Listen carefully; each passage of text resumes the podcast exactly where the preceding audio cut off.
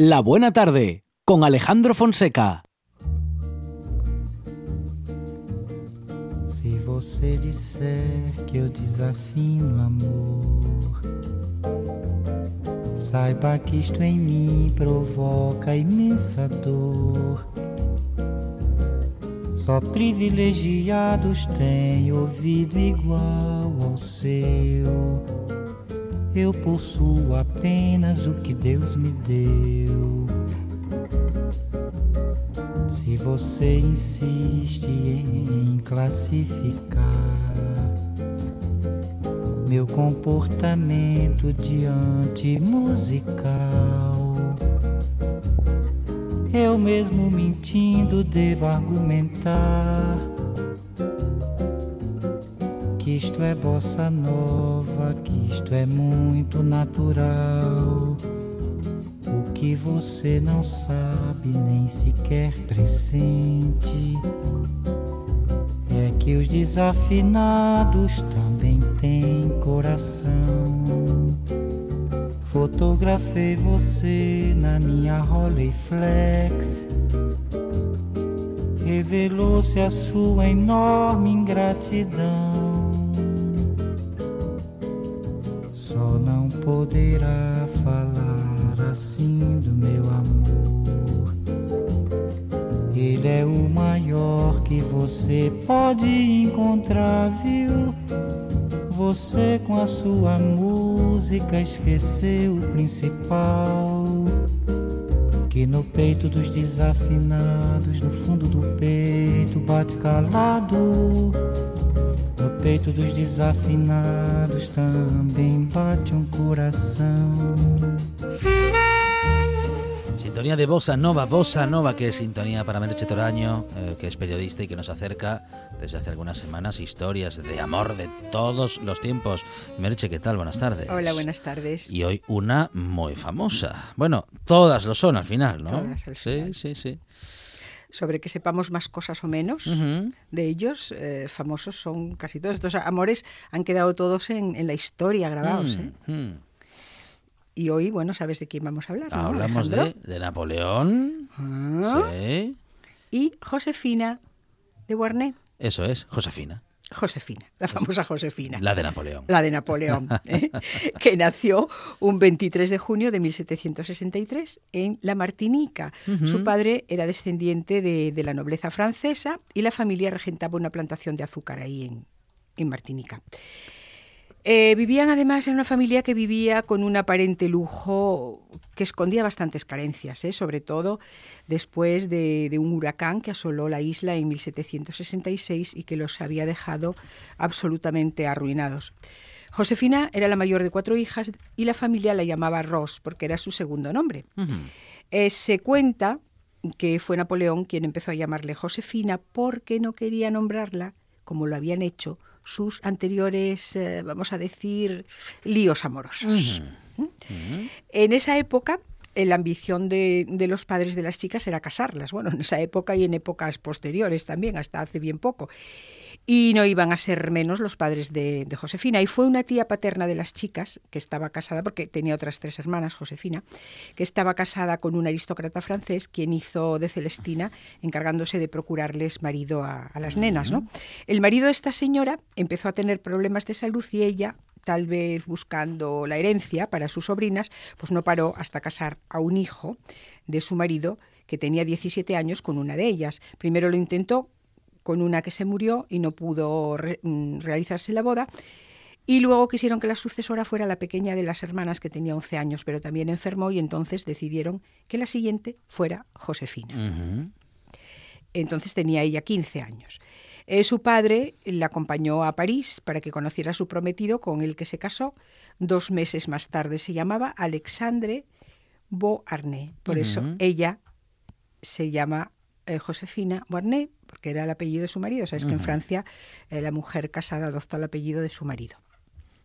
Un chico era este Alexandre muy atractivo y culto y que la quería. Llegó a quererla, pero nunca estuvo enamorado de ella. Cuando la conoció, eh, la encontró muy provinciana y consideraba que no estaba a la altura de él.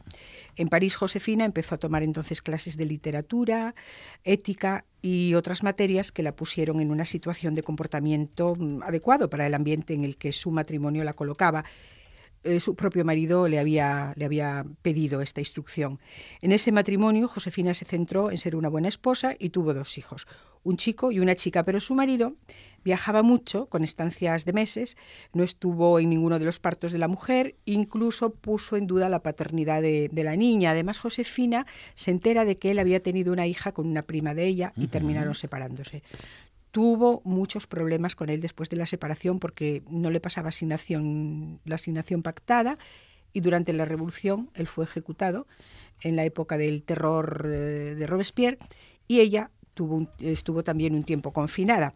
Por otro lado, Napoleón Bonaparte había nacido en Córcega, hijo de una familia acomodada de ocho hermanos, y su padre, Carlo Bonaparte, era una persona influyente en la isla, pero tuvo que salir de allí por problemas políticos. La familia fue a París, donde adoptan la nacionalidad francesa. Tenía una estatura, esto, eh, todo el mundo, bueno, siempre se dice que era bajito, medía unos 69, en la época pues era una estatura más o menos normal. Ajá. Ahora la gente es más alta. ¿Ah, sí? Sí. Sí. Ahora la gente es más alta. Bueno, algunos. Alejandro, tampoco te me pongas así, ¿eh? No, no, no. Sí, sí, yo no digo nada. Una mirada penetrante tenía Napoleón. Sí. ¿eh? Eh, es la mirada típica de los miopes, era miope, y sabes que los miopes miran de una forma eh, un, poco, un poco penetrante. Eh, tenía una sonrisa contagiosa, decían cuando sonreía, que reía Ajá. pocas veces, y un porte de poder. Eh, se formó en la escuela militar con una nota más bien mediocre. Eh, tenía sus manías también, no soportaba los malos olores, usaba mucha colonia, botellas de colonia. Eh, no era capaz de dormir por la noche si había luz y no era una persona de buenas formas. Era tímido, pero era muy astuto. También dicen que era muy friolero y sensible y sobre todo con mucho apego a la familia y a sus soldados, a los que también consideraba como, como parte de su familia. Él le gustaban los baños calientes, leer, leía muchísimo y como además gozaba de, de mucha memoria, acumuló muchos conocimientos y por supuesto era un gran estratega, esto también se sabe, y con gran ambición de poder. Bonaparte era desconfiado y metódico y ahorrador y al mismo tiempo era capaz de calcular sin dificultad, según se dice, el balance económico de una guerra sin que le descuadrara un céntimo. Mm, o sea, que era mm, Tenía cabecita. que era tacaño y, y tenía buena proyección económica. Exactamente. Bueno, Sí, incluso creo que controlaba todos los gastos de casa al milímetro, bueno, todo sí. tremendo. Hasta cuando Josefina, después cuando estaba con ella, se iba de viaje, eh, primero él hacía el proyecto de cuántos caballos necesitaban para ese viaje, bueno, todo, todo, era muy, muy meticuloso. Y creía mucho en el destino, además, ¿eh? Y le agradecía el destino siempre haber conocido a Josefina. De hecho, en su anillo de compromiso hizo grabar al destino. epa, Sí. bueno. Sí, era un hombre de Estado y de guerra y nunca pudo separar el hombre de Estado del de guerra. Eran, eran uno solo. Cuando Napoleón conoció a Josefina, parece ser que sintió una tremenda atracción, lo que se llama, aquello que se llama Alejandro un amor a primera vista. Cuando se conocen, que fue en 1795, él era un joven general con una carrera militar que no ofrecía un gran futuro, un futuro demasiado importante, era solitario, serio y vestía un poco desarrapado, cuentan la historia, siempre llevaba una levita muy desgastada, bueno, que era la comidilla, la levita de, de Napoleón. Ella era una mujer ya con una cierta experiencia cuando se conocen, que ya había aprendido a moverse en sociedad y con conexiones muy importantes en la corte. Ajá. Fue descrita por sus biógrafos como una mujer alta y esbelta, y con un ideal de belleza de, de la época. No era un bellezón, pero bueno, un- era lo que se llevaba en aquel momento. Mm, Y también mencionan como defecto una dentadura en muy mal estado. Ajá. Sí, Eh, tal vez debido a los, hábites, a los hábitos alimentarios con exceso de azúcar. Te cuenta que su familia tenía una plantación de azúcar, se chupaba Sí. la caña de azúcar. Entonces, Ajá. parece ser que tenía una dentadura con muchas caries y ella procuraba no, no abrir mucho la boca. Mm. ¿eh? Sí. Eh, se conocen. Ocultaba ese. Sí, mm, un poquito, sí. Bueno, ese, ya bueno, fue con el defecto, tiempo, ¿eh, que esa tuvo eso. característica. Se conocen en casa de un diputado y Napoleón no se atreve esa vez a acercarse a ella porque Josefina ya tenía un estatus social en París y Ajá. él pues no era nadie. O sea, Pero que al ella final, al final era un poco tímido también. sí era tímido y bueno, en ese momento en que la conoció, él todavía no era el Napoleón que se conoció después, ¿sabes? Eh, entonces ella le envía una nota posteriormente a ese encuentro a la que Napoleón responde. Ella ya era viuda, ¿eh? una viuda con fama de alegre, madre de dos hijos, el mayor de 14 años. Y Napoleón era entonces simplemente el general Bonaparte, pero eh, fue alcalde de París y había una prohibición eh, de tener armas. Y a Josefina le había sido retirada una espada que guardaba de su marido, el, que había sido ejecutado, porque aunque estaban separados, ella era viuda, ¿no? Cuando murió su marido. Un día su hijo quiso reclamar la espada, su hijo de 14 años, quiso reclamar la espada de su padre y fue a visitar al alcalde de, París, o sea, Napoleón. A Napoleón le gustó la señora y comenzaron a hablarse en esos momentos. Eh, bueno, después de que habían tenido aquel encuentro, bueno, pues empezaron a hablarse, corría el rumor de que Josefina tenía un amante, eh, que era un personaje más importante políticamente que Napoleón, y entonces Napoleón se aleja, se aleja de esta incipiente relación. Josefina, entonces haciendo uso de su capacidad seductora, le mandó un mensaje que era el siguiente. Ya no viene a ver a una amiga que le profesa afecto. La ha abandonado por completo. Comete un error, porque ella siente por usted un tierno afecto. Venga a almorzar mañana. Deseo verlo y conversar con usted acerca de sus asuntos. Ah, bueno. Buenas noches, amigo mío. Qué nervios. Lo abrazo. Se despide. Buenas noches, amigo mío. Lo abrazo. La viuda de Buernes. Vaya. Lo de.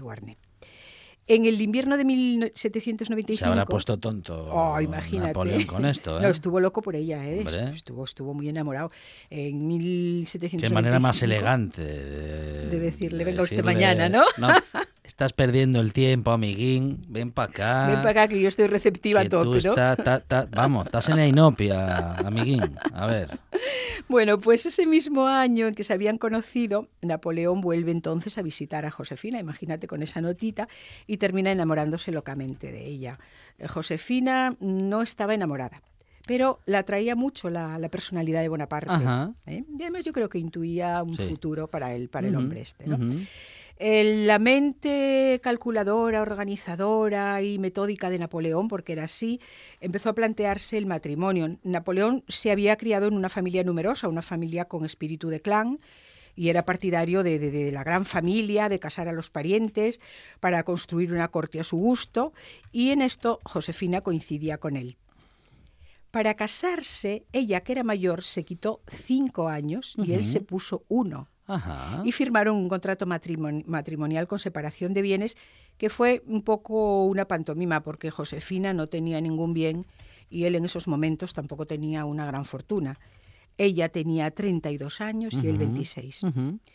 Aunque en una de sus ausencias Josefina ya le había sido infiel, esto Napoleón de todas formas decide casarse con ella por la iglesia. Mm. Y con este matrimonio Josefina se beneficia mucho con un contrato matrimonial que le concede pues una, una pensión bastante sustanciosa. La familia de Napoleón no estaba de acuerdo con este casamiento, ah, en absoluto, no querían, no. Y la madre del corso no acudió a la boda, no, ah, quiso acudir a la boda. Esa familia nunca aceptó a Josefina, Alejandro, y la llamaban la vieja. Fíjate tú, con unos pocos añitos que le llevaba, le llamaba la vieja. Y él tal vez eh, se cuenta que mm, fue un poco de despecho de su familia por lo que la corona con él cuando, cuando se autoproclama emperador. Se había casado Napoleón con una mujer mundana, él lo sabía, sin dinero, astuta, más que inteligente, seductora y no demasiado escrupulosa, que tenía fama de promiscua hasta el punto de que cuando Napoleón se casó con ella fue blanco de comidillas en las que entre burlas se comentaba que Napoleón le pagaba con el matrimonio lo que otros habían tenido gratis. Bueno, bueno, bueno. Ya sabes. Claro. Es era, que la envidia, era, París, pero. La envidia ¿eh? es muy mala, siempre lo ha sido, Berche. Siempre lo ha sido. Claro. Y lo seguirá siendo. porque, es, es, un mal que no se cura. ¿eh? Es universal. Sí. Bueno, él de todas maneras tenía adoración por Josefina y ella sí que sacó mm, todo el provecho que pudo de ese matrimonio. Y Napoleón estuvo, bueno, loquísimo por ella, ya te digo. Eh, Josefina, una vez casada, continuó con su forma de vida desordenada y a su matrimonio en las ausencias de Napoleón aprovechaba para tener amantes. A su vez Napoleón hacía lo mismo. Algunas eran damas de compañía de Josefina. No sé si fue primero Josefina o Napoleón quien empezó, pero desde luego la infidelidad existió por parte de los dos. Cuando él se siente engañado por ella, sufre muchísimo, hasta el extremo de confesar a los 29 años que ya estaba cansado de todo, pero seguía teniendo adoración por ella. No, no Mm. podía vivir sin su Josefina durante su vida en común como matrimonio. Tuvieron muchísimas discusiones, mentiras, gastos desmesura- desmesurados, Ajá. infidelidades, todo esto que decíamos. Sí. Y él, como andaba de batalla en batalla, Sí. no hacía más que escribirle cartas Estaba a Josefina, multitud de cartas. Estaba de distraído con- en otros Sí, asuntos. De amor encendido unas veces, de Ajá. lamentos y reproches otras. Ah, pero le quedaba tiempo para escribir sí, cartas. sí, uy, sí, hay, hay además están publicadas en un libro y muchísimas cartas. Todos los días le escribía una carta a Josefina. A veces ya rayando en lo infantil, cuando le llegaban rumores de que ella pues hacía cosas que a él no le gustaban. ¿no? La obsesión de Napoleón era tener, sobre todo, tenía una obsesión y era la de tener herederos para formar una, una dinastía. Y Josefina, que era muy astuta, presentía que si no le daba a Napoleón hijos y temiendo un divorcio, le suplica que no se hiciera rey. Ajá. Porque claro, mm, si ella no le daba herederos, no había dinastía posible, ¿no? Él intentó casar, e intentó, no, Josefina intentó casar a su hija Hortensia con Luis, que era el tercer hermano de, de- de Napoleón, a ver, pero bueno, tampoco lo pudo hacer en ese momento. Y bueno, el matrimonio no tenía descendencia. Y el culpable de ese lapso, vamos a decir, generacional, parecía Napoleón, hasta que tuvo hijos con amantes y entonces ya se descubrió que él sí podía tener hijos. Claro, como, como ella había tenido hijos con el primer marido, Sí. pues eh, se le achacaba a Napoleón eh, pues la, la infertilidad, ¿no? Pero se ve que yo no sé, se- no serían compatibles o no sé, porque luego. Napoleón sí pudo tener hijos con, con algún amante. Bueno. Y se empezó a plantear el repudio a Josefina ya entonces, ¿eh? Y ayudó al, al desenlace de ese hecho, que cuando estaba en, campaña, en la campaña de Egipto se enteró de que Josefina aprovechaba su ausencia para involucrarse en negocios turbios Uy. relacionados con proveedores del ejército y que además tenía ya un amante fijo. Se divorcian y Napoleón se casa, más bien por cuestión de Estado, Ajá. no por amor, con una mujer de 23 años más joven que él, que él tenía 41 y ella 18, y se casa para tener descendencia y, y además para estar bien con las casas reales de, de Europa. Era María Luisa, la archiduquesa de, de Austria, que era hija del emperador Francisco I de Austria. 14 años más tarde, cuando Napoleón fue enviado al exilio, pues eh, no había podido no había, había podido conseguir la dinastía, 14 no, cuatro años más tarde. No había podido conseguir esa dinastía que deseaba, solo había tenido un hijo con la archiduquesa, que sería el, el heredero, Napoleón François Joseph sí. Charles Bonaparte. Y bueno, Josefina, después de su divorcio, se, revieja- se refugió en Malmesón, donde murió el 29 de mayo de 1814, tenía 51 años un mes mm, de la hacía un mes de la abdicación de Napoleón que estaba exiliado en Elba y desde Santa Elena Napoleón escribía a su hermano Josefina es la única mujer a la que verdaderamente he amado. Ella reina en mi corazón y siempre llevaré luto por ella. Así que al final de sus días en, en aquella isla, pues eh, los pasa recordando sus errores y aquel sueño mm, de una Europa unida para, para gloria de Francia. Napoleón Bonaparte eh, y Josefina. Un amor muy conocido y reconocido en la historia que hoy hemos repasado y recordado con Merche Toraño. Merche, muchas gracias. Hasta el miércoles.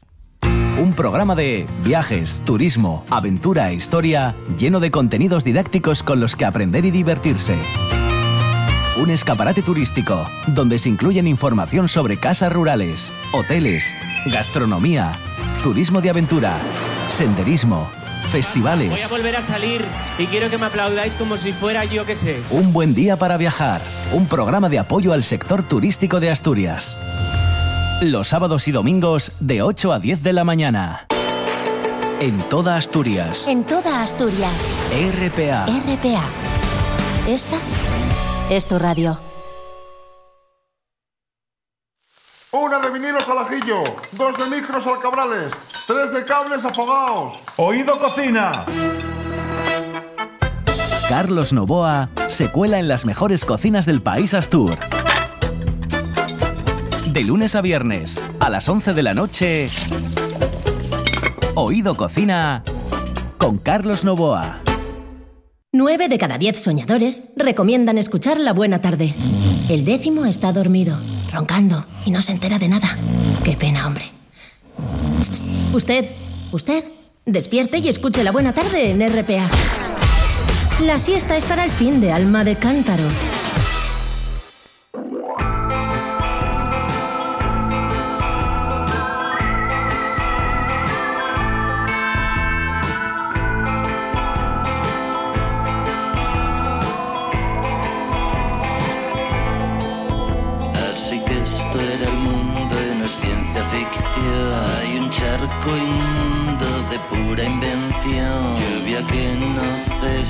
Jamás cesará. Sangre chorro espesa, rugir y remar. Engañar sin hostilidad, basta un áspero timbre de voz.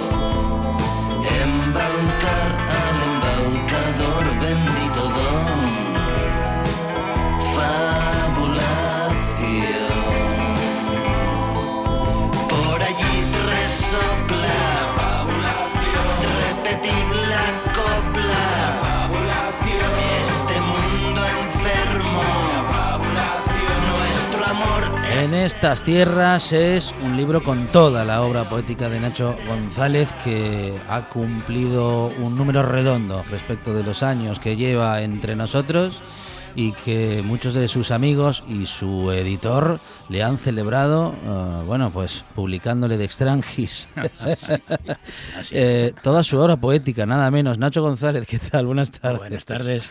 Eh, bueno, eh, po- poeta, profesor, mm, buen tertuliano, amigo de esta buena tarde Sí. y bueno, pero que esto, esto último es lo, lo, digamos, lo- lo menos importante te dentro lo de la creas, no experiencia lo vital de, de Nacho. Pero bueno, qué bien lo pasamos con Nacho en esta buena tarde siempre. Tengo, tengo otros defectos más Sí, también. sí, sí, sí, sí. Y, y Pascual Ortiz, ¿qué tal, Pascual? ¿Cómo estás? Muy buenas. Muy Bueno, edit- estamos. Editor, eh, bueno, no solamente de Nacho González, sino que de muchos, más. poetas, eh, muchos y muchas poetas que, bueno, que pasan eh, por la editorial Pascual y que son bien seleccionados. Claro, lo de Nacho ya lleva algunos años y había que, bueno, dijiste hay que hacer algo, que este Claro, hombre cumple yo ya 60. las Uy. pasado ya. Yo ya cuando me llega aquel, 60, 60. Aquel- sí. Sí, sí, sí, sí. aquel mensaje por eh. Facebook y me dice, aquí va un regalín. Entonces yo un Word con toda la obra y digo yo, "Joder, va- a pasar. Esto, es- esto es un librazo, pero auténtico. Entonces había que ir poco a poco, Sí, sí. Ahí Eh, sí, madurando sí. el tema y hasta, oye, además es que justamente lo hicimos coincidir con sus 60 años. Ujú. Pues ¿eh? sí. Bueno, Claro, era hubo- el mejor regalo imposible. Hubo secreto, hubo manera de guardarlo. Sí, sí, sí, por lo visto sí. Yo pensé que, que lo iba... De forma incomprensible, ¿eh? porque Sí. por, por lo que se ve lo sabía mucha gente. Ajá, Sí. Yo no. Yo 20 no. o 30 personas ya lo sabían. Vale. Lo cual te ha puesto en, una situación, vamos a decir que doble, ¿no? Eh, confío en mis amigos o a partir de ahora No, a partir de ahora, observo a con más A atención. partir de ahora estaré atento a cualquier gesto y cualquier palabra que pueda delatarles. Claro, con, la- con las mascarillas es fácil ocultar los claro, gestos, Nacho, claro, ¿eh? claro. Yo, yo estoy convencido de que es así. Eh, eh. Pero bueno, ah, lo que no es fácil, y en todo caso tampoco nos interesa, es ocultar lo que pensamos, ocultar lo que sentimos, que en nuestra, en nuestra poesía, en la tuya, digamos, cada uno vamos a decir que practica una poesía diferente, o intentamos practicar, Sí. eh, bueno, eso de contar lo que nos pasa y lo que sentimos, ¿no? Sí, sí, Eh, sí. Tú has encontrado en la poesía, en la escritura, el, el vehículo para ello. Claramente, ya mm, uno empezó muy temprano en esto de la poesía.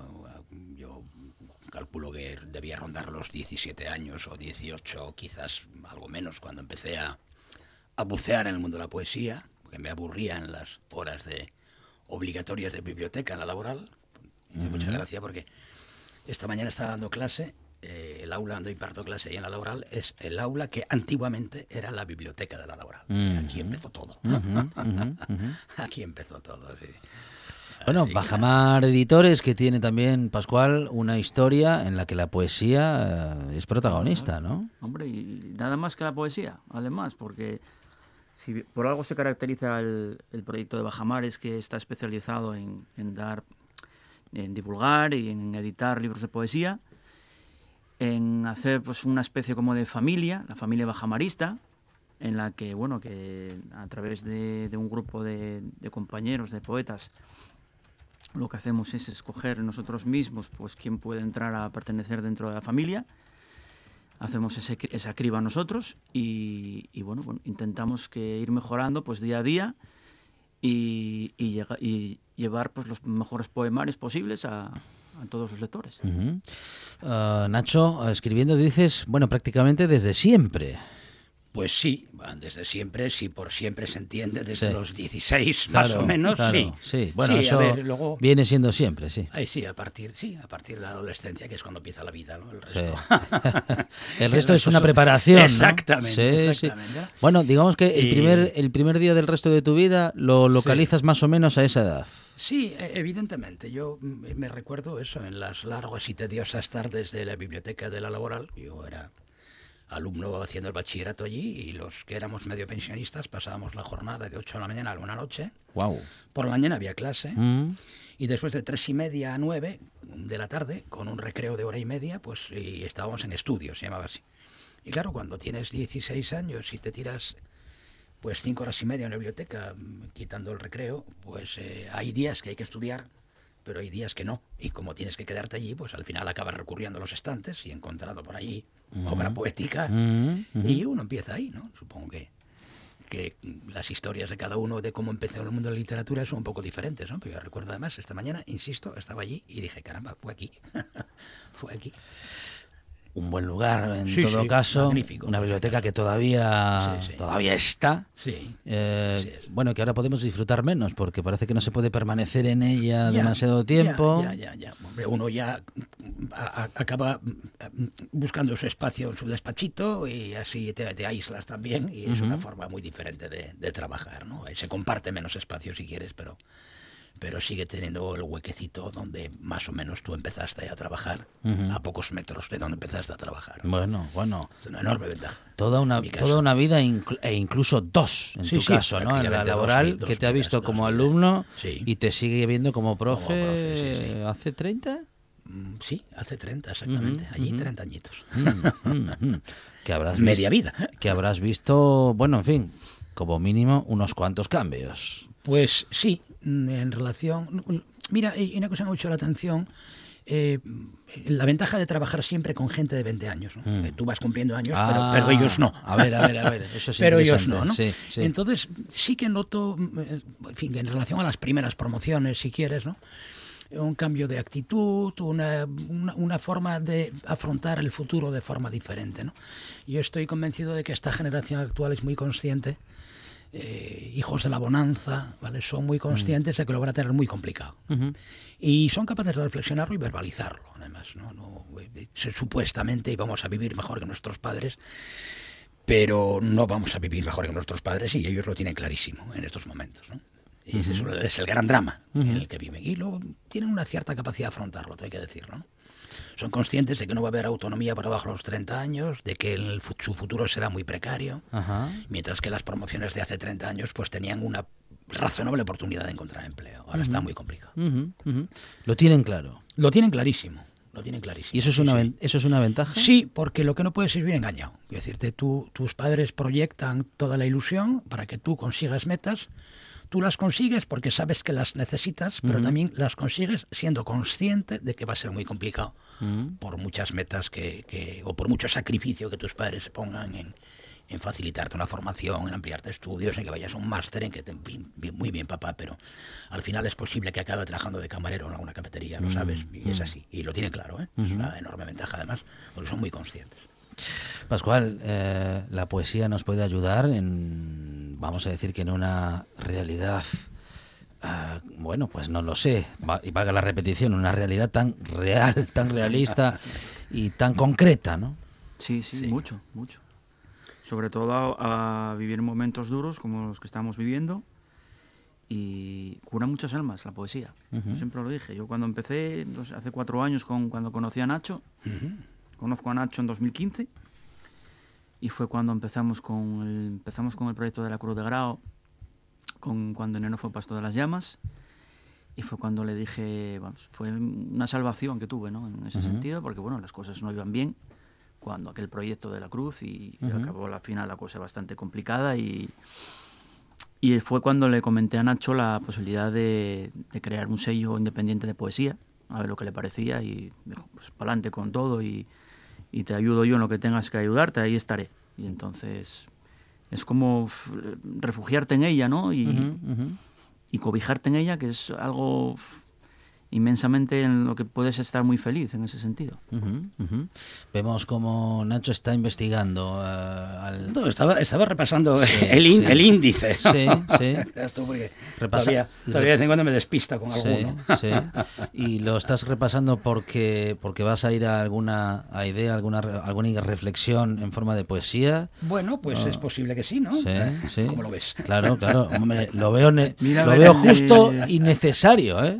Porque, bueno, eh, celebramos la poesía en esta Sí, buena tarde, la sí, disfrutamos a sí. estas horas de la tarde, porque, vamos, porque siempre es necesaria y especialmente en estos días, um, además con, bueno, pues con poetas como Nacho González, que logra, mm, Pascual, una, una poesía simple, mm, profunda y muy, muy pulida. Muy pulida. Muy pulida, muy trabajada, eh, mucho, mucha denuncia social, que es muy importante, y llega a muchas almas, eh, llega mucho, hace llorar a muchas personas. Y eso pretende, De además. emoción, claro, además. claro. De Por lo emoción, menos ¿eh? la poesía tiene que tener la capacidad de coemocionar, vamos Ah. a llamarlo así, ¿no? Y si lo consigues, pues, pues tienes un arma interesante. Mm, mm. Un arma, un arma de futuro, un arma de pensamiento, de movilización. Bueno, eso, eso es el arte, ¿no? Bueno, en fin, el arte. Sí, la capacidad Entre de otras cosas, de, puede de- producir de todas las artes en general, ¿no? La pintura, la música, el teatro, etcétera, tienen que tener capacidad de emocionar, si no te dejan frío e indiferente, al final, bueno, pues tendrá un cierto componente artístico, pero no consigue lo que pretende el arte, ¿no? Que es sacudir, sacudir. Bueno, bueno, y a ver, eh, que nos, nos acercamos a emociones. ¿eh? Aviso, vienen Sí. curvas y Nacho tiene, tiene algo en vista y tiene algo en mente. ahora. Sí, bueno, este el- el- estuve buscándolo ahora, como ves, Sí. se titula Madres de Mayo. Uy. Vale. Habría que leerlo seguramente con acento porteño, Mm, pero no lo mm. tengo. Como quien baila un tango doliente hacia las tres y gira haciendo surcos en torno de una plaza. Igual que en la gramola se disputan los ángeles, los cantos de la infancia. Vienes del arrabal, corajuda y preciosa con tu pañuelo blanco, atado a la memoria, a buscarme la luz de la desesperanza. Nunca dejes de hacerlo. Yo sé que hay lindos sueños que nos arrebataron, que ya no hay luz porteña que ilumine los días, ni calles donde hallarme, ni el farol encendido en el zaguán del patio espera mi regreso. Sigue buscando, madre, y para si algún día perdieras la esperanza, recuerda que hoy es jueves, y los jueves hay ronda. Habla Nacho González de las madres de Plaza de, Mayo, claro que sí, de los jueves que durante décadas, Sí. y yo creo que le sigue reuniendo Sí. todavía a día de hoy, en ese reclamo constante, ¿no? De, bueno, de madres y de abuelas que vieron como eh, un Estado asesino eh, les arrancaba a sus hijos de sus casas, ¿no? Para, no, no, vamos, no devolverles nunca jamás a, a la vida, claro. Mm, Muchos murieron, muchos están desaparecidos. Mm. Y eh, bueno, no, no, no, no imagino nada peor, ¿no? Que pueda suceder. eh, Sí, pero queda la esperanza Ah. y la esperanza está presente en el poema. ¿no? me vas a encontrar, pero sigue buscando. Claro, claro. No dejes de ir ni un solo jueves.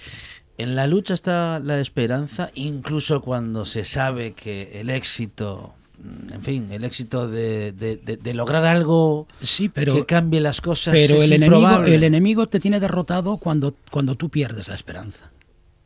El enemigo pretende quitarte la esperanza, porque el día que te quite la esperanza estás muerto. Mm, Y por lo menos, sabiendo que es difícil, si la mantienes, si mantienes un mensaje de dignidad que sigue buscando profundamente a los desaparecidos, ahí se encuentra eh, tu victoria. ¿no? Si no es muy complicado. Luego la esperanza es el motor. Te derrotan cuando te anulan la esperanza. Y no antes, ni un minuto antes. Pero no puede ser la esperanza el placebo de los que nunca llegaremos a nada. Evidentemente. Evidentemente. Pero no hay que perderla nunca. Mm. Porque la derrota es la gran derrota de la humanidad, es que te cercen en la esperanza. ¿La poesía es una victoria? La poesía es una herramienta para la victoria. Estoy seguro que muchas de las canciones que hemos cantado en, en- en manifestaciones, en, en- en concentraciones, etcétera, etcétera, que son lecturas poéticas y en realidad son himnos poéticos, ¿no? Yo qué sé, desde Quilapayún a Víctor Jara pasando por donde tú quieras, ¿no? O a. Serrat, me da igual, ¿no? Cuando tú ves que es un canto compartido, la gente se va arriba, ¿no? Y la poesía pretende ser eso, un canto compartido, para que la gente nunca deje de hacerlo. Bueno, luego va a seguir eh, Nacho González escribiendo poesía. Se hace cada vez más difícil eh, encontrar nuevos versos, encontrar nuevos motivos, nuevas emociones. No, te sorprenderás. Yo, yo decir, sí, el devenir eh, literario, eh, posiblemente en los años 80, 90 eh, escribí bastante. Luego tuve un periodo del año 2004 al 2012, más o menos, donde prácticamente no escribí nada, pero me fui nutriendo de lecturas. ¿no? Para escribir hay que leer mucho, condición sine qua non. ¿no? Y, y hay años en, o, o periodos en que no eres prolífico escribiendo, pero es prolífico leyendo. ¿no? Y a partir de ahí, ya el, el devenir vital y las diferentes cosas que te ocurren en la vida hacen que pues de repente tengas algo de que escribir, que si tienes pérdidas, pues eh, esas pérdidas hay que elaborarlas, hay que transformar las emociones que son compartidas, te van ocurriendo cosas, te cambia la edad, cambias el proceso vital, aparecen niños en tu vida, en Ujú, fin, todas esas cosas, ¿no? Y eso evidentemente hay que si encuentras eh, la emoción que pretendes compartir, trabajarlo poéticamente y si no, pues acumularlo en la mochila y, y en otro momento ya saldrá, ¿no? Nacho González ah, ve como su toda su obra, su obra completa ha sido publicada por eh, bueno pues la por la editorial que de la mano con Pascual Ortiz y que juntos han eh, fundado y siguen construyendo y sigue creciendo porque necesitamos poetas y necesitamos poesía más que nunca o Sí, igual que siempre. Por lo menos como siempre. nunca, nunca hubo, nunca hubo eh, menos necesidad de tener personas que te sacudan, ¿de acuerdo? Y más en estos tiempos, ¿no? Donde y también hay una cierta tendencia a, a perder esa esperanza, ¿no? No, no, Alguien que te la mantenga viva, ¿no? Bien porque investigues en un laboratorio o bien porque escribas poemas, ¿no? Que alguien que, que- que- que sepas que, que ella apuesta por el futuro, ¿no? Eso es clave. Nacho González, obras completas, Pascual. eh, esto está en distribución, eh, lo podemos eh, ver ya, bueno, ver, encontrar y comprar en librerías.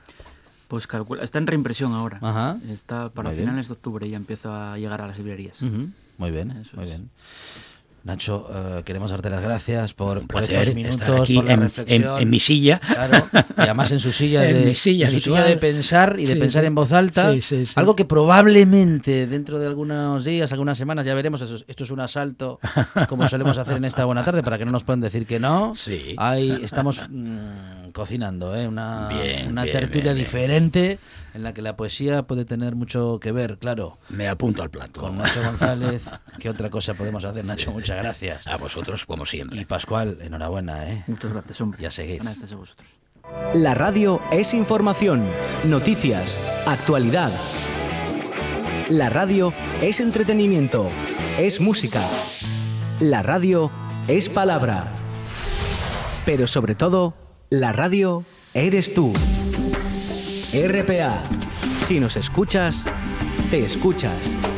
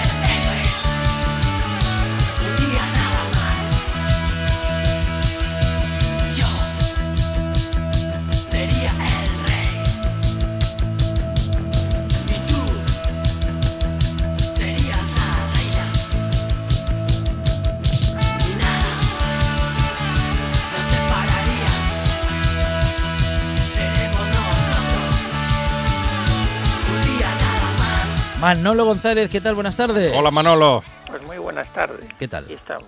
Muy bien. Hoy un programa de agradecimientos. ¿Ah, sí? ¿El nuestro o tu sección?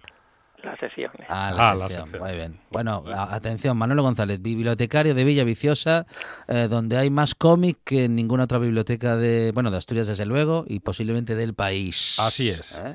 Bueno, pero no hay que presumir, que luego ya sabes Sí. que es malo. No, pero presumo, presumo yo, Manolo, no te preocupes. Bueno, primer agradecimiento, aquí no. Ah, siempre. Mm, Esto yo creo que no estaría aquí. Mm. Así que esta- esté donde esté, que, que se acuerde de nosotros. Claro. Que la novela gráfica, gracias a él, pues ha llegado a donde ha llegado. Totalmente.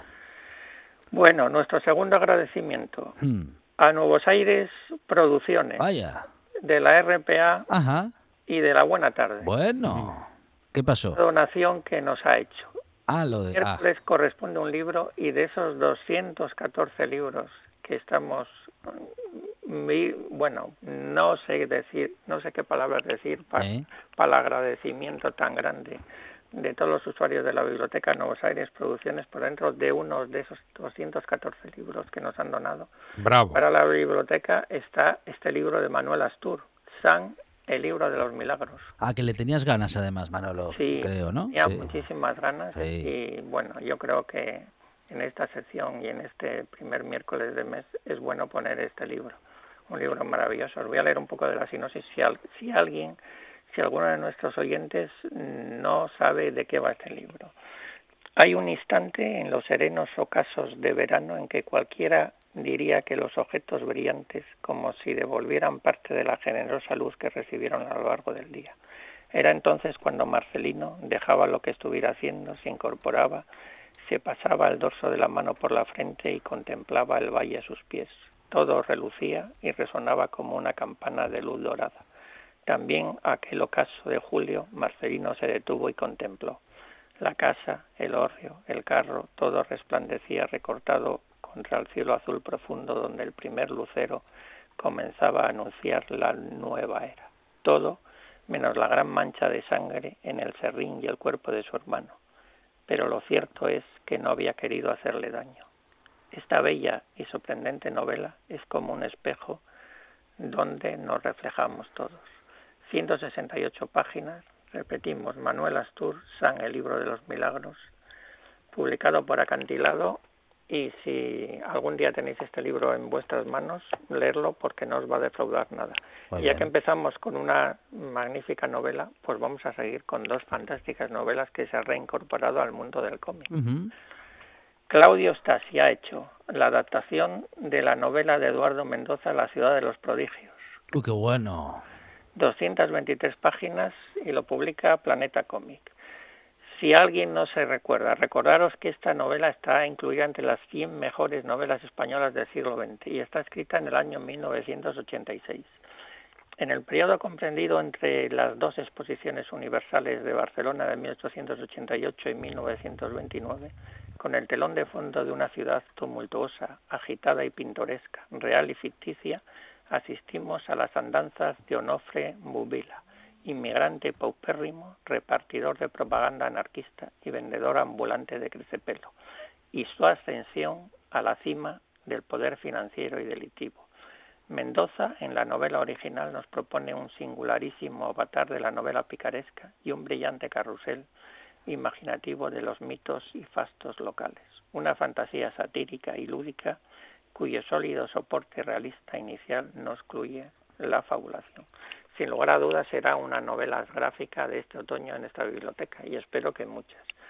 Y de Eduardo Mendoza, saque- no os podéis imaginar a quién vamos a pasar. A ver. Pues a Roberto Bolaño. Oh, qué bueno. ¿Qué os parece? Madre mía, Manolo, hoy nos, Genial. nos, nos tienes abrumados hoy, Manolo. Bueno, pues Javier Fernández y Fanny Marín en la editorial Random Comic publican Roberto Bolaño, Estrella Distante. Y nos cuenta la historia de, Albert- de Alberto Ruiz Table, Tagle, fascinante y seductor poeta autodidacta, habitual de los talleres literarios del Chile de Salvador Allende y Carlos Bieveder, piloto de las Fuerzas Aéreas chilenas, que escribía versículos de la Biblia con el humo de una avioneta tras el golpe de Estado de Pinochet. una y otra cara de la misma moneda, uno y el mismo oscuro personaje, un individuo encarnación pura del mal y la crueldad que el narrador de esta historia, el, alter ego de Bolaño y perenne detective salvaje Arturo Velano, se cuida de desmenuzar, esfumado durante la transición democrática. El poeta y el investigador Abel Romero irán tras sus huellas y las de las desaparecidas hermanas Garmendia para hacer justicia al margen de la ley. La búsqueda conducirá sus pasos a ambos lados del Atlántico, de Chile y México a Barcelona y Blanes, hundiéndose en el más profundo vórtice de la infamia. La realidad nunca es una sola, y nosotros tampoco. ¿Qué os parece Muy bueno, estas Manolo. tres obras de hoy? Casi Impresionante, inmejorable. Muy bien, Manolo. Sí, señor. Es que para el mundo de cómic es un gozo que llega a la novela gráfica Eduardo Mendoza Claro, y sobre claro. todo Roberto Bolaño. Impresionante, impresionante. Y vamos, estamos de enhorabuena. Sí, señor.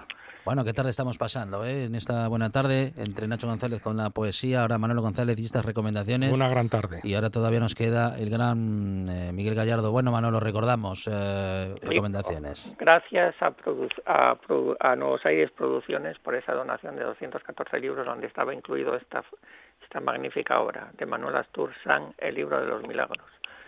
Y también dar las gracias a estas dos editoriales, a Random Comics por publicar Roberto Bolaño, Estrella Distante, y a Planeta por publicar La ciudad de los prodigios.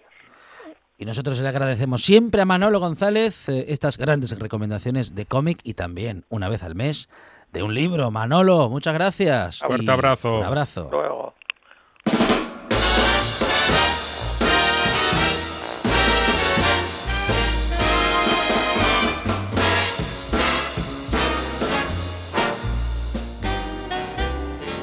Miguel Gallardo, ¿qué tal? Buenas tardes. Hola. Buenas chicas, chicos, ¿qué tal estáis? Muy bien, muy bien. Con poquito tiempo para hablar con Miguel Gallardo de la Yocura Librería Café en Mieres.